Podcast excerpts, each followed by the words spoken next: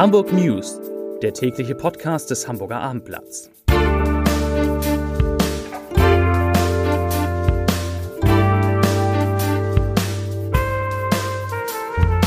Herzlich willkommen. Mein Name ist Lars Heider und heute geht es in diesem Podcast um eine Umfrage zur Impfbereitschaft der Hamburger. Weitere Themen, die Corona-Zahlen aus den Bezirken, der HSV-Trainer, der seine Strategie ändert und es geht um bis zu 300 Händler in der Innenstadt, die um ihre Zukunft bangen.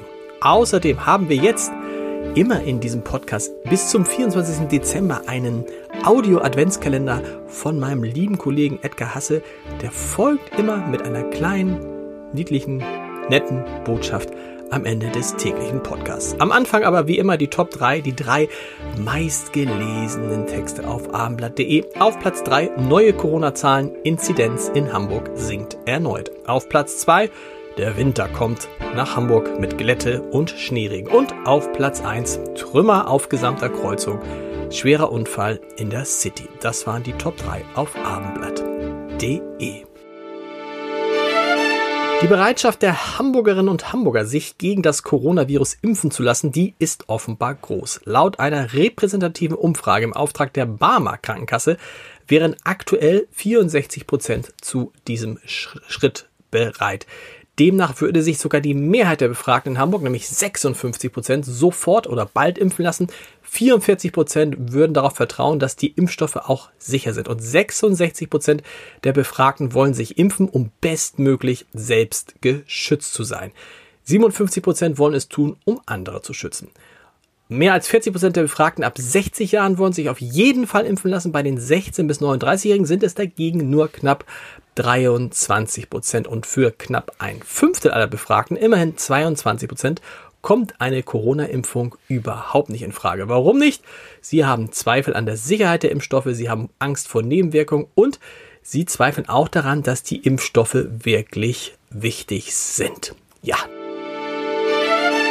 die Zahlen von heute, die Corona-Zahlen von heute. Trotz angekündigter Nachmeldung vom Wochenende sinkt der 7-Tageswert in Hamburg weiter. Von gestern 95,7 Neuinfektionen je 100.000 Einwohner auf heute 93,5. Gemeldet wurden 326 neue Fälle. Das waren etwa 10 Prozent weniger als vor einer Woche. Und die Zahl der Patienten, die in Hamburger Krankenhäusern behandelt werden muss, die bleibt zwar hoch, aber wenigstens stabil. Sie liegt bei 329.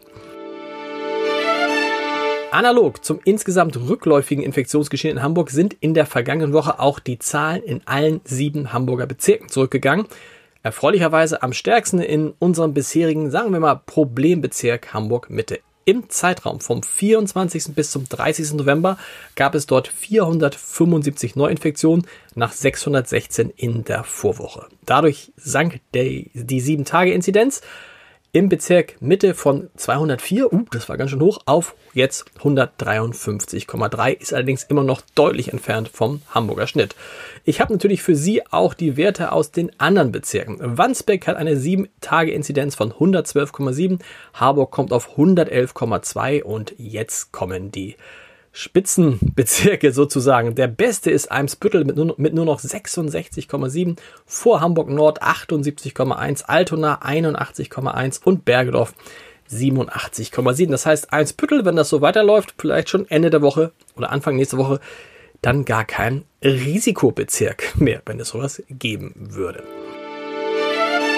Noch ein, noch zwei Sachen zum Thema äh, Corona, denn die massiven Einschränkungen durch die Pandemie machen dem Einzelhandel in Hamburg schwer zu schaffen. Auch wenn am ersten Adventssonnabend viele Menschen in den großen Einkaufsstraßen in der Hamburger Innenstadt unterwegs waren, ist die Lage für viele Unternehmen angespannt, denn Frequenz ist nicht gleich Umsatz. Das hat Brigitte Nolte, die Hamburger Geschäftsführerin des Handelsverbands Nord, heute bei der Weihnachtspressekonferenz zur Lage im Einzelhandel gesagt und sie, Frau Neu, die Frau Neute rechnet in den nächsten Monaten mit einem Anstieg der Insolvenzen auch in der Hamburger City.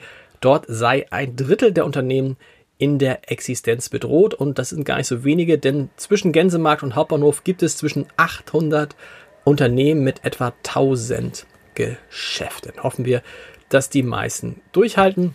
Am stärksten unter der Krise leiden Händler mit Waren wie Bekleidung, Schuhen, Spielwaren und Unterhaltungselektronik. Dort gibt es Umsatzrückgänge von bis zu 40 Prozent. Die letzte Corona-Meldung Thomas Jankowski von der Astra Brauerei hat eine Solidaritätskampagne für die von Corona ja arg gebeutelten Kneipen auf St. Pauli gestartet. Mit einem Weihnachtskalender will er 24 Kultkneipen wie den Silbersack, die Wunderbar oder die Hans-Albers-Klause so unterstützen, dass sie auch nach der Krise wieder öffnen können. Hinter jedem der 24 Türchen verstecken sich Überraschungen, darunter äh, Tickets für den FC St. Pauli, eine Übernachtung in der Astra Rockstar Suite, St. Pauli Schlappen oder eine Gummimaske aus dem Sexshop. Die Spenden, die durch die Aktion, durch den Verkauf des Weihnachtskenners äh, zusammenkommen, die sollen allen 24 Kneipen zu gleichen Teilen zugutekommen. Den St. Pauli Weihnachtskalender finden Sie auf der Spendenplattform GoFundMe. Viel Freude damit. Zu anderen Themen des Tages und zu einem Thema, das uns alle interessiert, nämlich das Thema Geld und Altersvorsorge. Aus einer neuen Studie des Anlageportals Wertsparen geht nämlich hervor, dass nur rund jeder zweite Hamburger zusätzlich für die Rente vorsorgt. 47 Prozent sehen offenbar keine Möglichkeit dafür und 53 Prozent gaben in der Umfrage an, zusätzlich zur gesetzlichen Rente oder Pension für ihr Alter vorzusorgen. Was sind da die beliebtesten Finanzprodukte? Da gibt es drei. Auf Platz eins ist es die betriebliche Altersvorsorge. Die wird in 24,7 Prozent der Fällen genannt. Auf Platz zwei ist es die Kapitallebensversicherung, 21,3 Prozent. Und auf Platz drei die Riester-Rente, 19,7 Prozent. Mit einer Immobilie sorgen dagegen nur 12,3 Prozent der Befragten für ihr Alter vor. Das ist interessant. Zum Sport und da zum, na klar, zum HSV. Nach vier Spielen ohne Sieg und der 2 zu 3 Niederlage beim ersten FC Heidenheim, die ja bedeutete, dass der HSV von Tabellenplatz 1 auf Tabellenplatz 2 gerutscht ist, will HSV-Trainer Daniel Thune jetzt seine Spieler nach eigener Aussage anzünden. Tune sagt wörtlich, ich zitiere, wir müssen uns alle fragen, wieso machen wir 25 Minuten verdammt viel richtig und danach 65 Minuten vieles falsch. Es kann ein Weg sein, dass ich lauter auftrete. Es kann sein, dass wir etwas verändern müssen, was die Spielzeit des einen oder anderen Spieler betrifft. Und, sagt Tune, es wäre nur wichtig, dass ich mich mal auf einen Stamm verlassen kann. Man will sich als Trainer gern an einer Aktie orientieren. Zitat Ende. Tune war ja für seine häufigen Personal- und Taktikwechsel am Anfang seiner Zeit in Hamburg gelobt worden. Zuletzt wurde er dafür aber eher kritisiert. Und äh, er hat in der vergangenen Woche nur zwei Spielern, nämlich Torwart Sven Ulreich und Stürmer Simon Terode, eine Stammplatzgarantie gegeben. Hoffen wir, dass der HSV bald wieder siegt. Bevor es gleich zum täglichen Audio-Adventskalender geht, mit dem Sie hoffentlich viel Spaß haben. Hier natürlich noch der Leserbrief des Tages. Ähm, er kommt von Peter Neitzel aus Volksdorf und es geht um ein Thema, das viele, die diesen Podcast hören, bewegt hat und viele haben dazu geschrieben. Ich hatte ja darüber berichtet, dass äh, eine Schule in Volksdorf, das Walddörfer Gymnasium, ein Projekt mit einem Kalb abbrechen musste. Dieses Kalb wurde über eineinhalb Jahre begleitet und sollte am Ende auch zu Fleisch verarbeitet werden. Und dagegen hat es großen Protest von Tierschützern einen Shitstorm im Internet gegeben und daraufhin musste die, musste die Schule in Volksdorf das Projekt einstellen. Das Tier ist jetzt äh, gerettet sozusagen und äh, darf weiterleben. Und dazu schreibt Peter Neitzel, hatte ich eben schon gesagt, schreibt folgendes, ich zitiere. Ist das noch Demokratie, wenn eine kleine Minderheit durch lautstarkes, anonymes Drohen im Internet ein Projekt stoppen kann, das ihnen nicht passt? Wo bleibt der offene, konstruktive und respektvolle Diskurs? Dass die Schule vor dem Shitstorm einknickt, finde ich beschämend. Das ist ein schlechtes Lehrbeispiel für das Funktionieren unserer Demokratie. Das Projekt Goofy ist ein wunderbares Beispiel für engagiertes, fächerübergreifendes und realitätsbezogenes Lehren und Lernen an der Schule. So, so etwas gibt es viel zu selten und die Schüler, die das erleben dürfen, haben großes Glück. Eines der Kernelemente des Projekts ist das kritische Hinterfragen der heutigen Lebensmittelproduktion.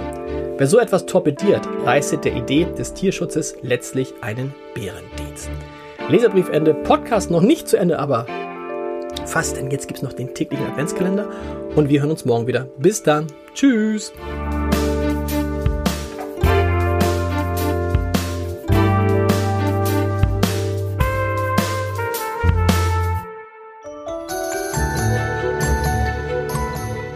Der Abendblatt Adventskalender.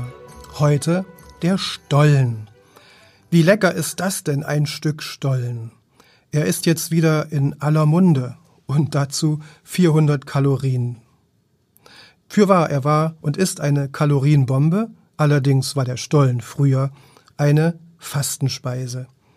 Gehen wir dazu zurück ins Mittelalter. Der Stollen symbolisierte als Gebildebrot das in Windeln gewickelte Jesuskind. Das weiß, der Windel kommt vom Mehl.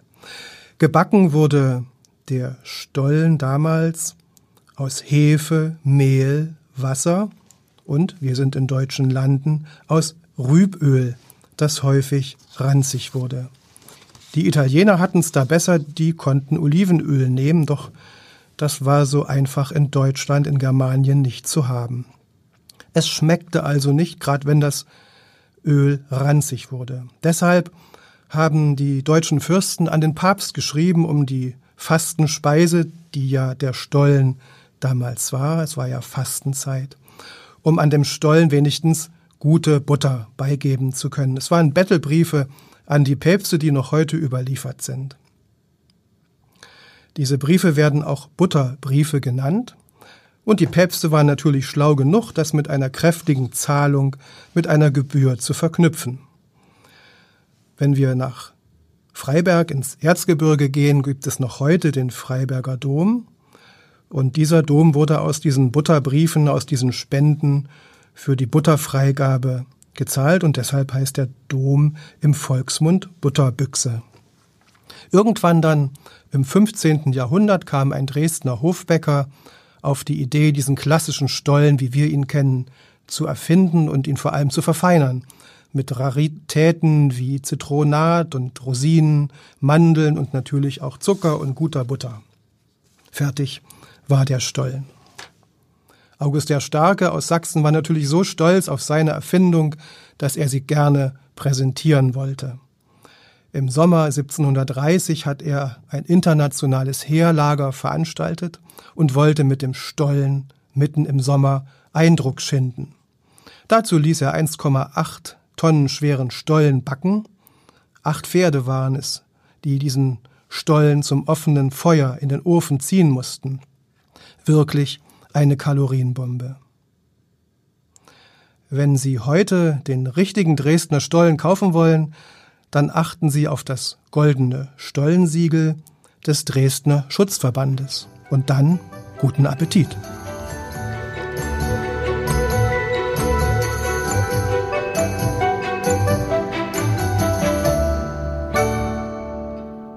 Weitere Podcasts vom Hamburger Abendblatt finden Sie auf abendblatt.de slash podcast.